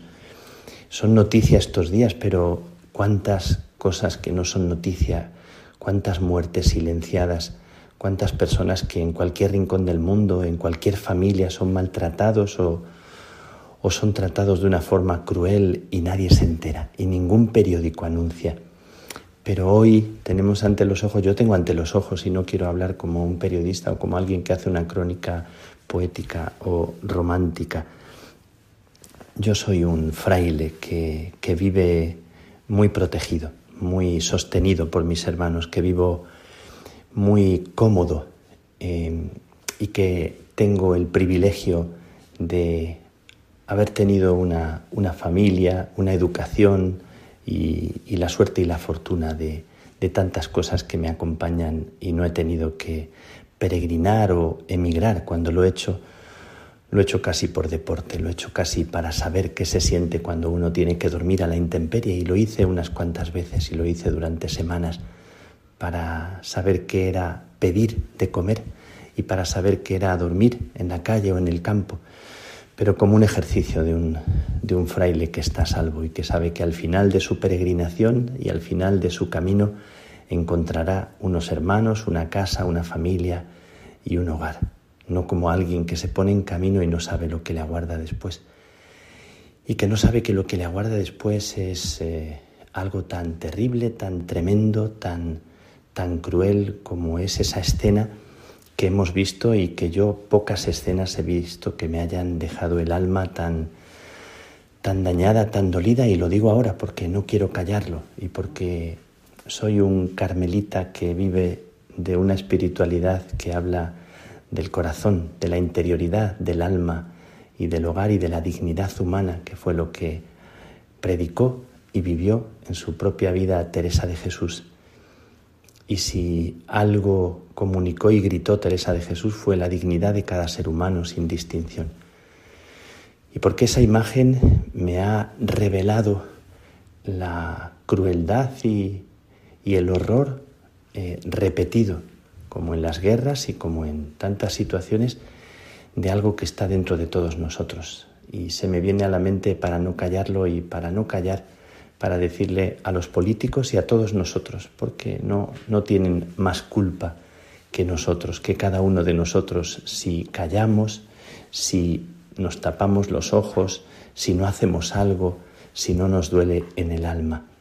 Es inevitable que cuando uno ve esas imágenes eh, no piense en cómo se sienten sus familias, cómo se sienten sus padres, sus madres, sus hermanos, es inevitable no pensar que, en esas personas que son extraños para nosotros, eh, estamos nosotros ahí, tirados en ese suelo. Y, yo he sentido cuando, cuando veía las imágenes que, que era yo mismo, que era mi propia historia posible, historia mía también eh, apaleada, maltratada o herida de muerte en el suelo, amontonado, sin poder alzarme, jóvenes llenos de fuerza y de vigor que han sido privados de la fuerza y que han sido mm, atacados brutalmente por, por querer atravesar una valla. Y se viene a la mente la incoherencia y el interés de los políticos. Algunos que hace, hace un tiempo abrían las puertas alegremente para que pasaran todos los que quisieran indiscriminadamente, como haciendo de ellos una moneda una moneda de cambio como protesta por, por la política de España en ese caso y por la posición de España en, el Sáhara. Y ahora es inevitable pensar en, en, los políticos, en el rey de Marruecos y en el presidente de, de España sentados en una mesa hace un tiempo no lejano. Y es inevitable no pensar que, que esa reunión y que ese sentarse amigablemente, entre comillas, qué crueldad, eh, tenga como consecuencia lo que acabamos de ver, que sea como un orgullo para algunos políticos que hablan de que lo que ha pasado es una defensa de nuestros intereses o una protección. Y no quiero entrar en, cuestiones discutidas, solo quiero hablar de, ellos, de los hombres que han sido así brutalmente eh, derribados y quiero pensarlo de cara al Dios que habita en el corazón de cada uno de nosotros, de cada ser humano. Se han dicho muchas cosas estos días, pero ninguna palabra, ningún grito desde fuera se compara al grito apagado de las personas que son así, derribados y, y heridos mortalmente. Me pienso a mí mismo, me pienso ahí en ese montón de personas y me siento reclamando desde la, levedad del grito casi apagado la compasión y la misericordia de alguien que desde fuera sienta que, que esa herida mortal es la propia, es la de cada uno.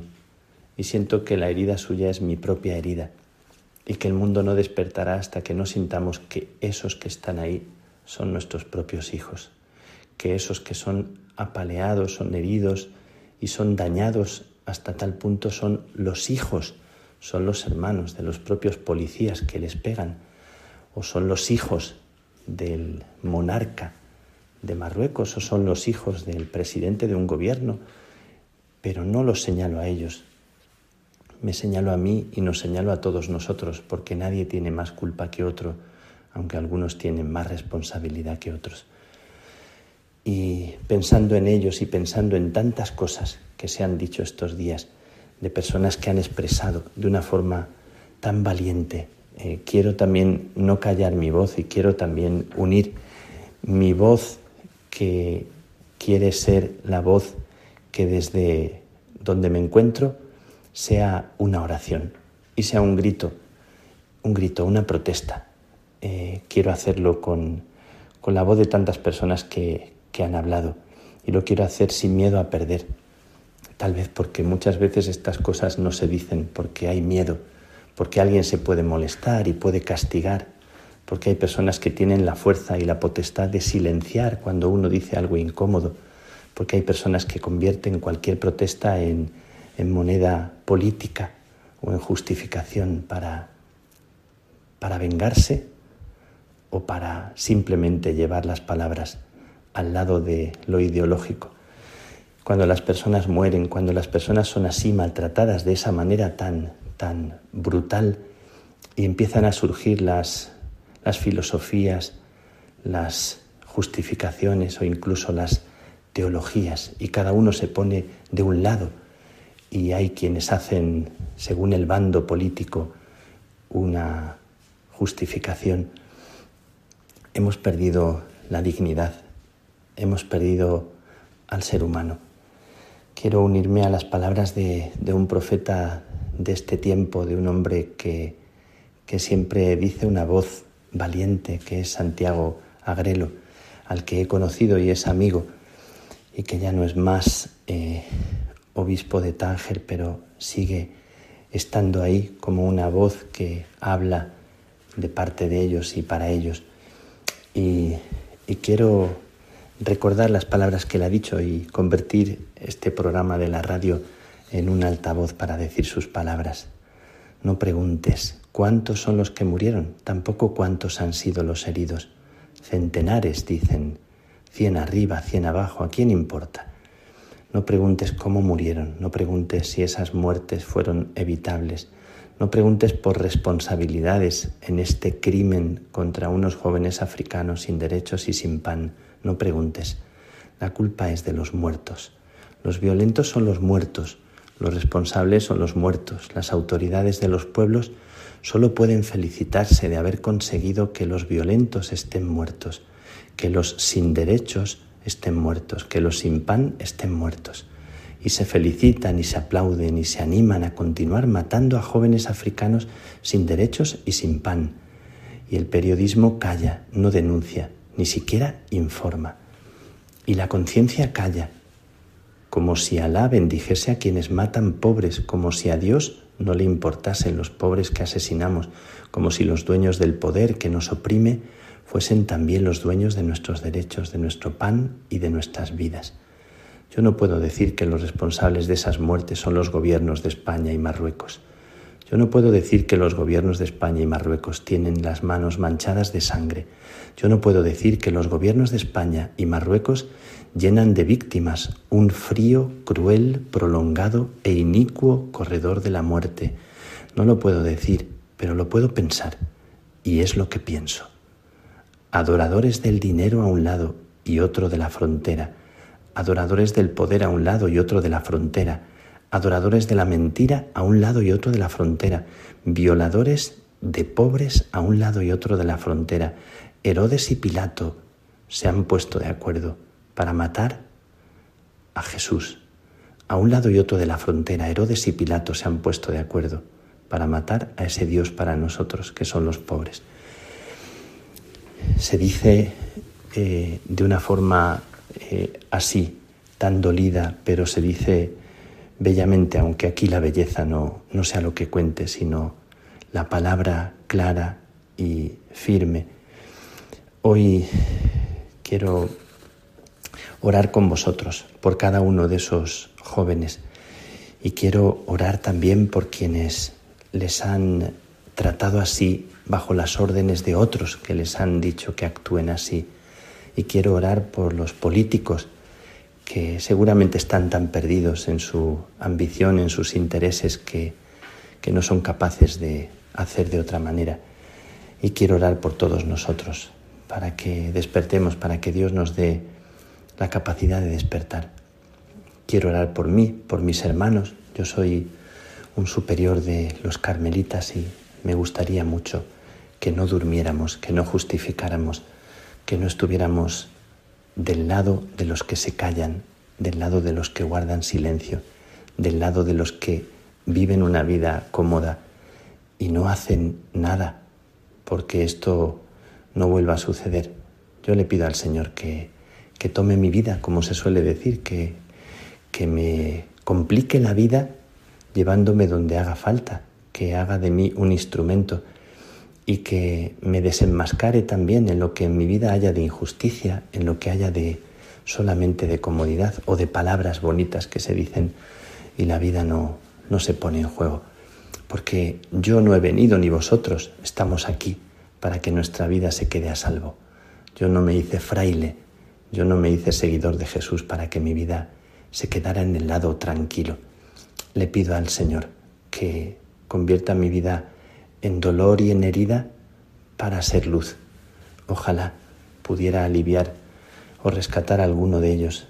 Ojalá desde lo que yo en este momento he recibido, desde tanto como he recibido en la vida, pudiera repartir la mitad e incluso un 90% de lo que yo he recibido para dárselo a alguno de ellos. Y esto que son palabras así dichas fácilmente, se las pongo al Señor con toda sinceridad le pido que oremos. Os pido una oración sin comentarios políticos y sin ideología. Una oración por cada uno de los jóvenes que han fallecido. Una oración por sus padres, por sus hermanos, por la gente a la que querían, tal vez por sus hijos. Una oración y un momento de silencio, pidiendo a Dios que les bendiga, que les tenga en su paz y que desde allí obtengan para nosotros la luz que ahora todavía no tenemos para despertar.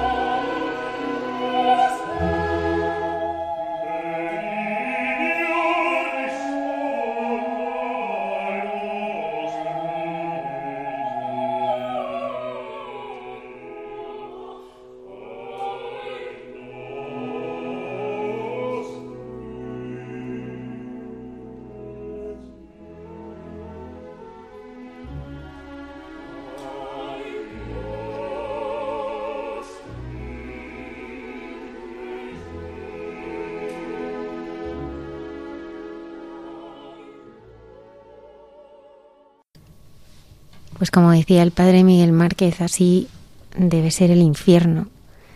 Y qué dolor al ver todos estos hombres que, que han sido eh, brutalmente asesinados. Y qué importante es respetar siempre la dignidad humana. Hoy el Padre Miguel, pues en esta reflexión, pues ha hecho de un verdadero padre. Esos sentimientos que ha exteriorizado son de un padre, por el dolor de su pueblo, de un pueblo que es de toda la humanidad. Y de ver a, estas personas pues masacradas, apaleadas, pidamos que no, que no perdamos la sensibilidad ante estas cosas que pasan, ¿no? Tanto lo que ha pasado en, en Melilla como en cualquier momento vemos en, en la televisión cruzar un barco y hay otra tragedia. Pues que esa sensibilidad la llevemos, la llevemos nosotros en el corazón siempre. Continuamos en el programa de Mucha Gente Buena y nuestra arqueóloga y biblista Cayetana Jairi Johnson parte ya en muy pocos días para Tierra Santa. Ella esta noche nos hablará de Cesarea de Filipo y nos ayudará a recorrer aquellos lugares en los que estuvo Jesús.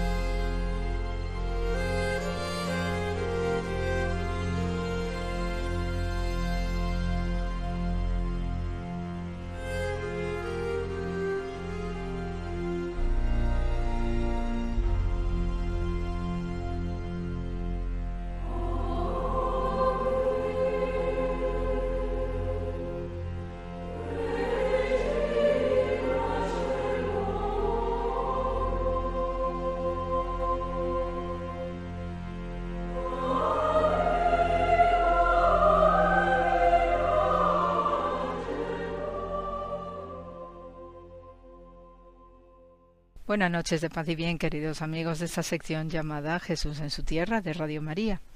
Y nuevamente en la lectura eh, eh, del Evangelio en esta semana, pues eh, tenemos continuas referencias ¿no? a momentos y a episodios de la vida de Jesús de Nazaret conectados con un paisaje espectacular como es la ciudad de Cesarea de Filipo.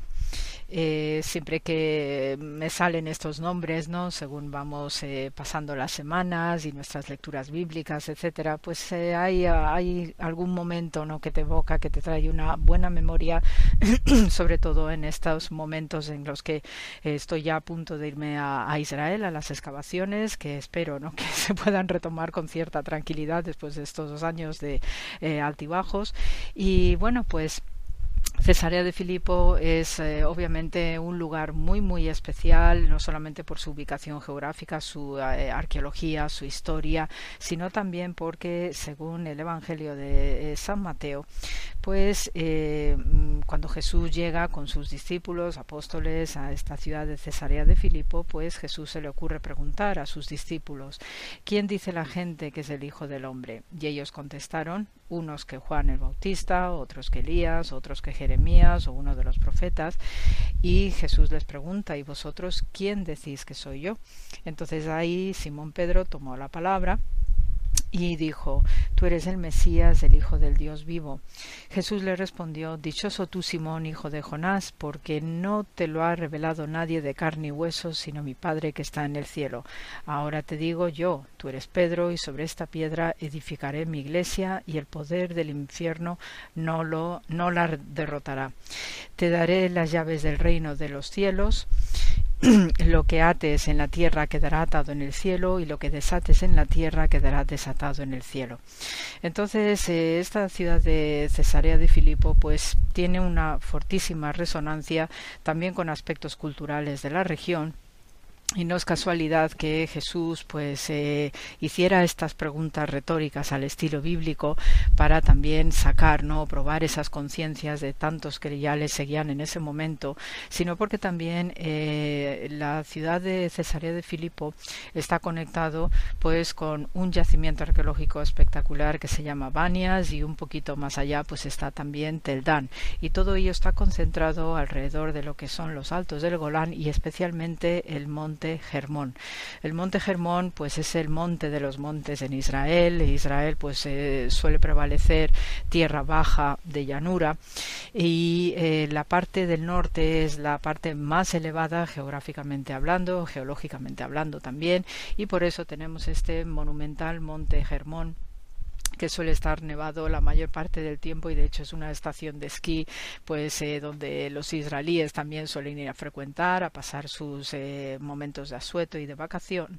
Pero eh, desde el punto de vista histórico y especialmente lo que conecta el, el, momento histórico especialmente de Canaán sabemos que en el monte Germón pues había un santuario muy muy importante dedicado a un Baal a un dios joven el señor de Germón el Baal Germón. En este, esta divinidad, pues es típicamente parte ¿no? de toda esta este conjunto de eh, dioses cananeos que tenía diversas manifestaciones y el Baal Germón pues este es el dios de la montaña no por excelencia que además tiene muchas eh, mitologías alrededor y especialmente con este monte Germón pues el dios Baal cananeo eh, cerraba sus puertas de palacio en el invierno y entonces se rodeaba no de toda esa nieve que, que normalmente se suele ver sobre el monte de Germón y después ya cuando llegaba la primavera se solía decir desde el concepto simbólico mítico que el Baal abría ya su palacio puesto que ya hasta la primavera ya está renaciendo todo de nuevo y eh, se producían los deshielos eh, del nieve del Monte Germón y entonces eso eh, desde el punto de vista de la imaginación mítica pues era simbolizado por la apertura de puertas del palacio de este Baal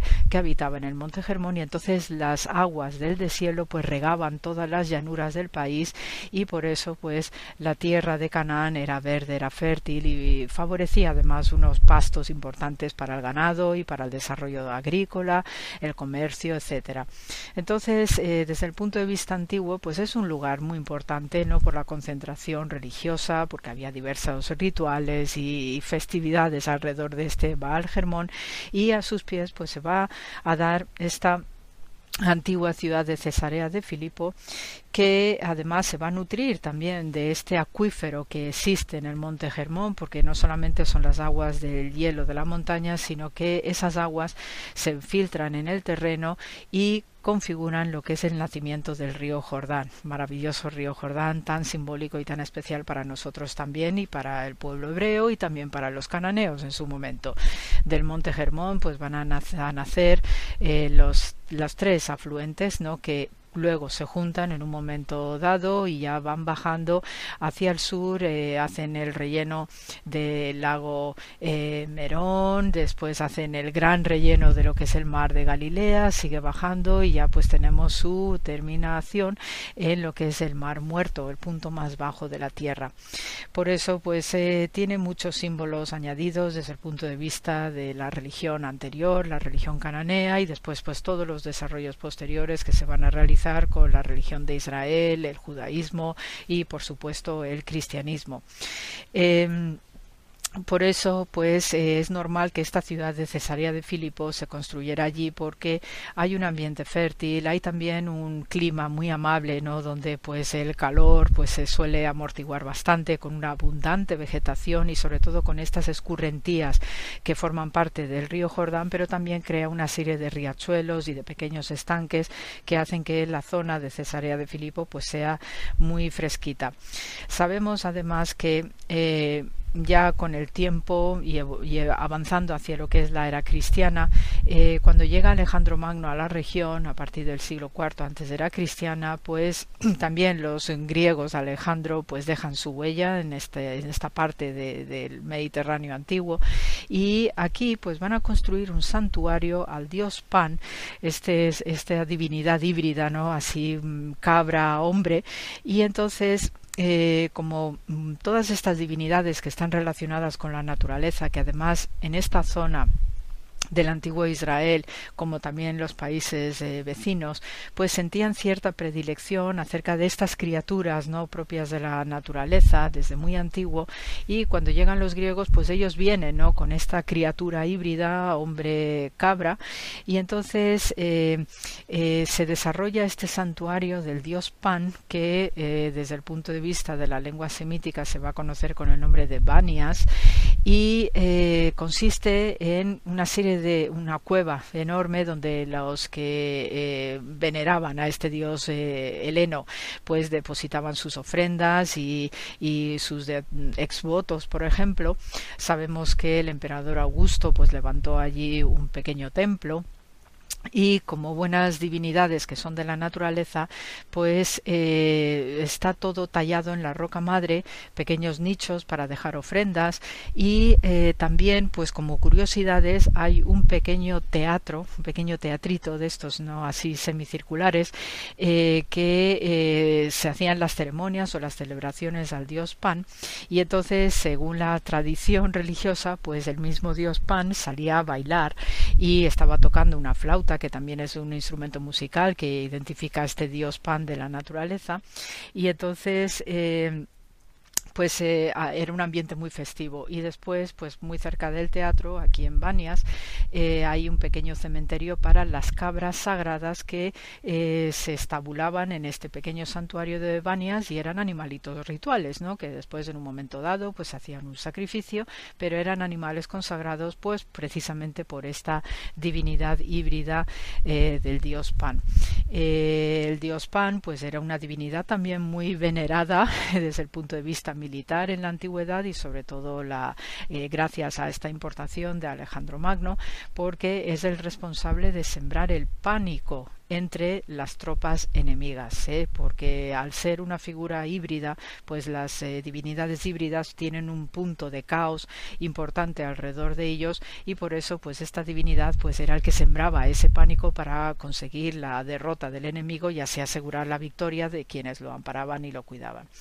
Eh, está nada, un paso, un buen paseíto a través de la naturaleza, a través de la vegetación, lo que es este santuario de Banias y la ciudad de Cesarea de Filipo y cuando uno ya avanza hacia la ciudad de Cesarea de Filipo, pues obviamente está caminando también entre estos pequeños manantiales, ¿no? Que, que van a ir formando luego lo que es el río Jordán, pero tenemos estos pequeños estanques y da también pues un ambiente bucólico y muy muy sentido, ¿no? Desde el punto de vista espiritual, porque hay una quietud, hay una paz, el susurro de las aguas y uno va caminando y entonces, pues a medio punto entre Banias y la Cesarea de Filipo, que además se está excavando maravillosamente bien de unos años para acá y además con importantes hallazgos desde el punto de vista de la Cesarea, no solamente del siglo I eh, y del tetrarca, ¿no? Filipo, hijo de Herodes el Grande, sino que también en era cristiana y más adelante en era bizantina también se están revelando, pues de verdad, de importantes hallazgos que nos indica que esta ciudad mantuvo una cierta actividad continuada en el tiempo y sobre todo por los acontecimientos de Jesús y de Simón Pedro, pues eh, en periodo bizantino tuvo un desarrollo importante y también ayudado por la economía, ¿no? que eso es lo que ayuda a que estas ciudades pues tengan este esplendor. el caso es que cuando uno va caminando entre Banias hacia Cesarea de Filipo, pues ya os digo, hay un paseo bucólico muy de campo, oyendo, ¿no? y además con, con un sentimiento de frescura precisamente por este agua que hay alrededor. Y hay un venerable druso son unos habitantes muy especiales que viven en el Golán, eh, que son así, pues, eh, tamaño pequeñito, los hombres llevan unos bigotes largos y rizados en las puntas, y entonces hay este venerable hombre druso, ¿no?, que te prepara unas, como unas tortillas, ¿no?, de, de pan, unas, eh, como si fuera la base de una pizza, pero muy fina, muy fina, y te lo rellena con queso natural de cabra, qué casualidad, también te puede añadir miel y cositas por el estilo, y haces ahí una parada alrededor de estos riachuelos y el hombre te va conversando, te va hablando de sus experiencias, de sus historias, eh, del tiempo que lleva viviendo allí en Israel, de sus ancestros también, que eso es muy propio ¿no? del mundo oriental, ¿no? el recuerdo siempre de tus ancestros, de dónde vienes, para también saber hacia dónde vas. Y la verdad que uno se deja colgar en el tiempo, ¿no? cuando está paseando en este entorno entre un mundo pagano por el dios Pan y después lo que es Cesarea de Filipo, ¿no? Y ya cuando uno, después de tener este pequeño refrigerio, ya eh, entra en la ciudad de Cesarea de Filipo, pues de verdad uno percibe, ¿no? Que debía ser una ciudad de cierto empaque, tiene una buena entrada, ¿no? Con una muralla, torres y también un recinto palaciego y después pues hay una sinagoga y más estructuras por su reutilización no solamente en periodo bizantino sino también en el periodo eh, medieval y cruzado especialmente no entonces todo ello no pues se va eh, se nos va revelando cada vez más a través de la arqueología y la verdad que es un hito importante el que tengamos esta ciudad arriba en el norte junto con Banias y después un poco más allá el yacimiento de Teldán que también tiene un significado específico y ya os comentaré en otro programa pero el caso es que este episodio de Jesús no ahí sentado y preguntando a los suyos quién decís que soy yo pues la verdad que cuando uno ve el sitio, pues puede entender perfectamente entre el trasiego, ¿no? De, de gentes que van y que vienen, que están mercadeando, que están haciendo sus rituales no en una basílica o en una sinagoga o lo que sea no o viendo a un personaje importante no un gobernador o un rey pues ver a Jesús en este ambiente pues también nos da el tono no de, de universalidad que tiene él no y su misión su ministerio y sobre todo lo que pretende transmitir también a sus discípulos no el poder estar entre todos siendo tan distinto y tan especial como hijo de Dios. Así que amigos con el programa de hoy pues eh, ya eh, ya nos estamos eh, hablando y oyendo pues la semana que viene. Se os manda muchísimo amor como siempre y gracias por la escucha de corazón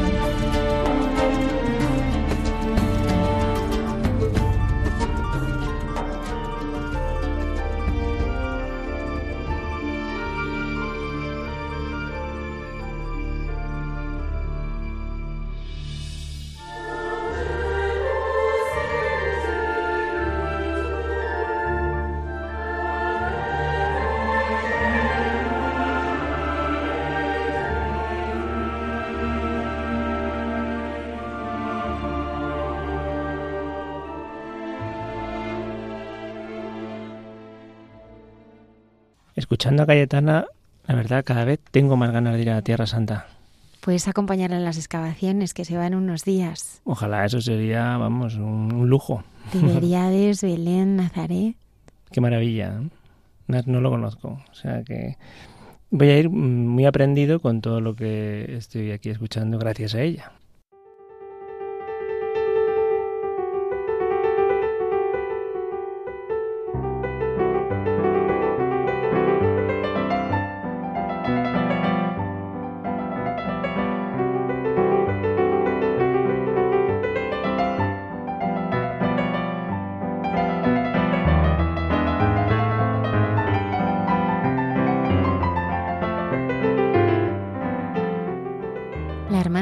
Pérez, en Entre tú y yo.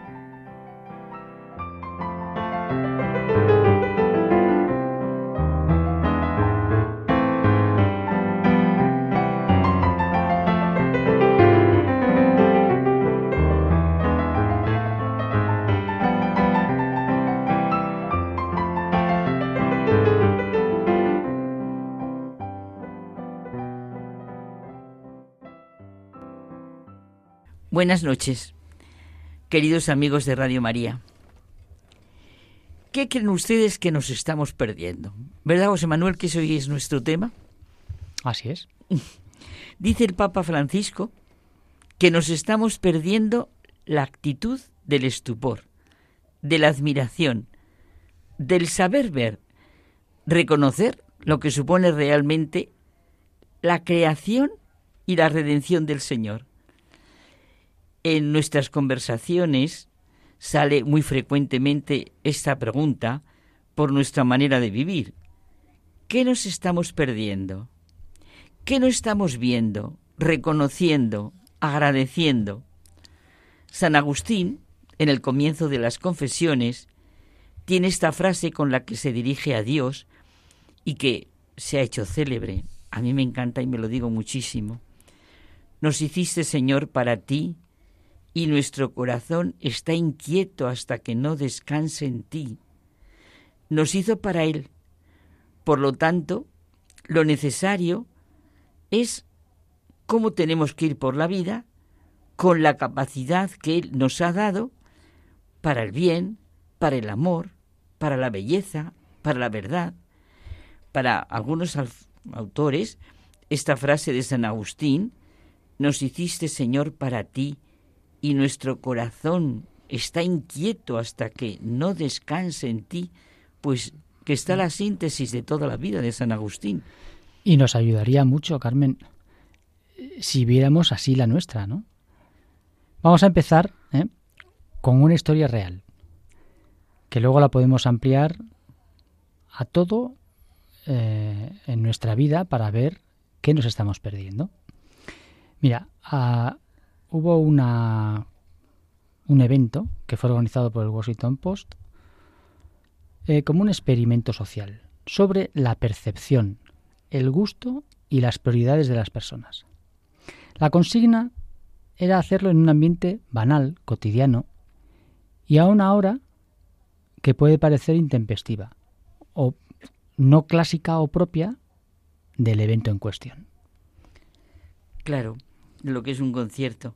Y percibimos la belleza durante nuestra vida cotidiana, nos detenemos a apreciarla, reconocemos el arte, el talento, en un contexto inesperado.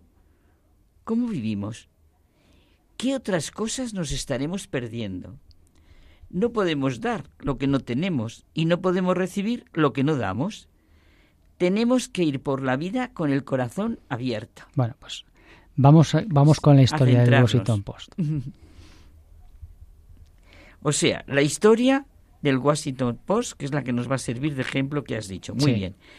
Joshua Bell es un célebre violinista que vive, claro, estadounidense, nació en Indiana en 1967, es uno de los mejores violinistas del mundo, que concibe el sonido del violín como si fuera una voz humana. Pues este famoso violinista se sentó en una estación del metro de Washington y comenzó a tocar. Interpretó a Bach y a Schubert, entre otras piezas, con su Stradivarius de 1713, valorado en 3,5 millones de dólares. Tres días antes había dado un concierto en un auditorio abarrotado y la entrada más barata, la más barata costaba 100 dólares. Se calcula que pasaron, ahora nos volvemos a la estación, por la estación que le estaba tocando más de mil personas.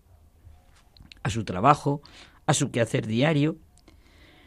Bueno, transcurridos tres minutos, alguien se detiene y advierte que una persona toca música. Enseguida pasa una mujer y el violinista recibe su primera donación. Le arroja un dólar en la lata. Y continúa. Un pequeño de tres años, esto me encanta, se quiere parar. El único, ¿eh? Su madre le tira del brazo, apurada por el tiempo, pero el niño consigue zafarse de la madre y se plantó ante el músico. Cuando la madre consigue arrancarle de allí, pues nada, ¿eh? el niño le costaba irse y seguía girando la cabeza. En los tres cuartos de hora que el músico tocó, solo siete personas se detuvieron y otras le tiraron dinero sin interrumpir su camino. Recaudó 32 dólares y acabamos de decirlo, recordamos, que la entrada más barata del concierto era de 100 dólares. Cuando terminó de tocar, pues nada, nadie parece advertirlo. No hubo aplausos, ni reconocimientos, ni que se viera que se había disfrutado. Nadie lo sabía. Y era uno de los mejores violinistas del mundo tocando su Stradivarius. Solo un niño se sintió atraído. Es impresionante. Así es. ¿eh? Y por eso eh, la pregunta nos tiene que retumbar la cabeza. ¿Qué nos estamos perdiendo muchos por ir como vamos, por vivir como vivimos? Mira, Francisco de Asís, que se conmovía con el sol, las estrellas, los animales, las pequeñas cosas, una brina de hierba, una flor, o con los, con, los sentimientos ¿no? de la gente, el que tenía sed. ¿Qué hubiera hecho si llega a pasar por el metro en el que está tocando nuestro amigo Joshua con la musicalidad y el sentimiento que posee y transmite, ¿verdad? Es verdad. ¿Qué hubiera hecho Francisco de Asís? Pues mira, otro amigo, Dostoyevsky, el escritor ruso cristiano, dice que la belleza salvará al mundo. Es verdad que más allá de la belleza del cosmos y de las formas materiales o corporales, e incluso de la belleza como propiedad de lo amable que eleva el espíritu, según Joseph Ratzinger, la verdadera belleza es, esto lo tenemos que sentir día a día con lo que nos estamos perdiendo, la belleza redentora de Cristo, la belleza de la fidelidad que acepta el dolor y el misterio de la muerte como don de la vida, la belleza de la fidelidad en todo, de la belleza que hay en el interior de las personas y que se pone de manifiesto en sus actuaciones. Y es que en el extremo opuesto a la falsa belleza, que encierra al hombre en sí mismo y en sus ansias de poder, de posesión, de placer, la verdadera belleza despierta la nostalgia por lo indecible, la, la disponibilidad al ofrecimiento, al abandono de uno. Claro, y a mí me viene ahora al corazón Santa Teresa de Jesús. Dice, es impresionante, que no entraremos en el cielo antes de haber entrado en nuestra alma, en nuestra interioridad, en nuestra inmensa capacidad. A cada hombre se nos confía la tarea de ser artífices de nuestra propia vida hacer de ella una obra de arte, una obra maestra que tenemos que hacer pincelada a pincelada, momento a momento. En toda inspiración auténtica hay un soplo divino de aquel espíritu que es el misterioso artista del universo. Hoy traemos muchos amigos, ¿eh? Como dices tú, cuando Andrei Rublet, en la película de Tartowski, lleva ya mucho tiempo sin pintar iconos, su viejo amigo Kirill le ruega que vuelva a ejercitar su arte para gloria de la Trinidad. No hay pecado más terrible que dejar morir el don divino. Lo teníamos que pensar cada día, ¿eh? Fíjate, y, en, la película El festín de Babette, eh, Gabriel Axel, el viejo general, alza su copa al final de la cena para alabar a Dios y pedirle lo que cualquier persona debería pedirle. Permíteme hacer todo aquello de lo que soy capaz. Pues José Manuel, yo creo que ese debería ser nuestro lema hoy. Permíteme hacer todo aquello de lo que soy capaz. No seamos como los niños que no hacen sus deberes, como los niños que no aprenden. Nuestro queridísimo amigo Chesterton nos dice cosas muy prácticas para ver lo que nos estamos perdiendo. Por ejemplo, el fin de tener una mente abierta, como el de una boca abierta, es llenarla con algo valioso. La simplificación de una cosa es siempre sensacional. Cuando se deja de creer en Dios, enseguida se cree en cualquier cosa. ¿eh? Cada una de ellas es para, vamos, saborearla. El sabio es quien quiere asomar su cabeza al cielo y el loco es quien quiere meter el cielo en su cabeza.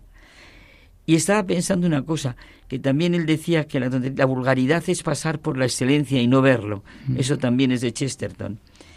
En nuestra oración deberíamos mirar con más frecuencia el modo como el Señor nos ha protegido, guiado, ayudado en los sucesos de nuestra vida y alabarlo por cuanto ha hecho y hace por nosotros. Precisamente ayer me lo decía a mí el confesor esto. Y es que debemos estar más atentos a las cosas buenas que el Señor nos da. Siempre estamos atentos a los problemas, a las dificultades. Y casi no queremos percibir que hay cosas hermosas que vienen del Señor. Esta atención, que se convierte en gratitud, es muy importante para nosotros y nos crea una memoria del bien que nos ayuda incluso en las horas más oscuras.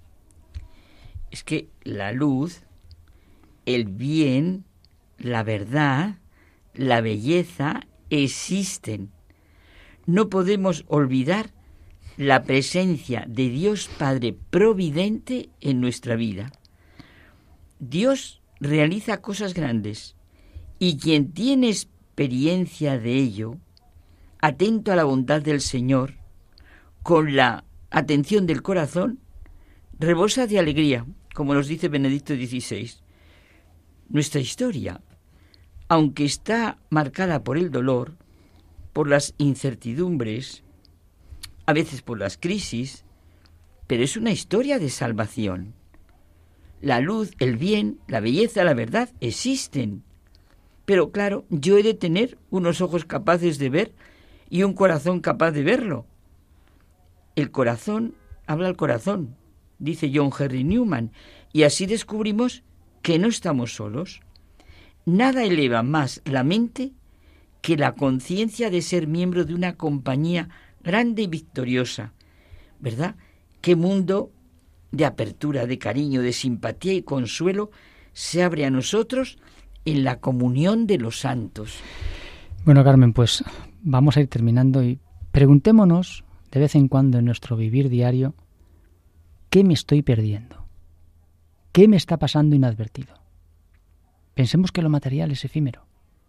Y valorar el entorno por lo material y la apariencia, sin duda, es un camino que nos llevará hacia la frustración y el sufrimiento.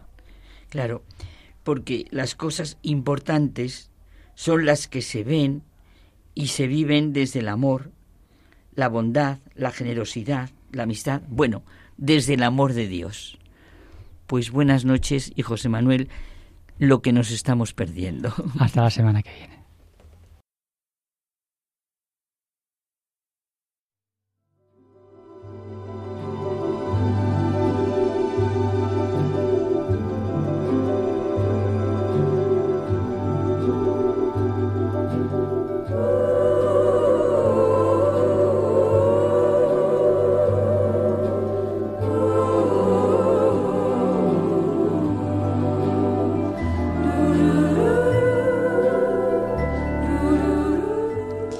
Un regalo tener a la hermana Carmen con nosotros esta noche. Ojalá fuera todos los viernes. Ojalá, de verdad yo he disfrutado como un enano. ¿Qué te estás perdiendo tú? Yo me estoy perdiendo muchas cosas. Yo el también. Día, el día a día, el ruido, eh, las prisas. Me pierdo muchas cosas, la verdad. Pero lo que no te vas a perder es el programa del próximo viernes. Eso nunca. Siempre en punto a las 12. Nos despedimos hasta el próximo programa. Estaremos aquí, puntuales a nuestra cita. Deseamos que todos nuestros oyentes tengan una feliz semana. Hasta muy pronto.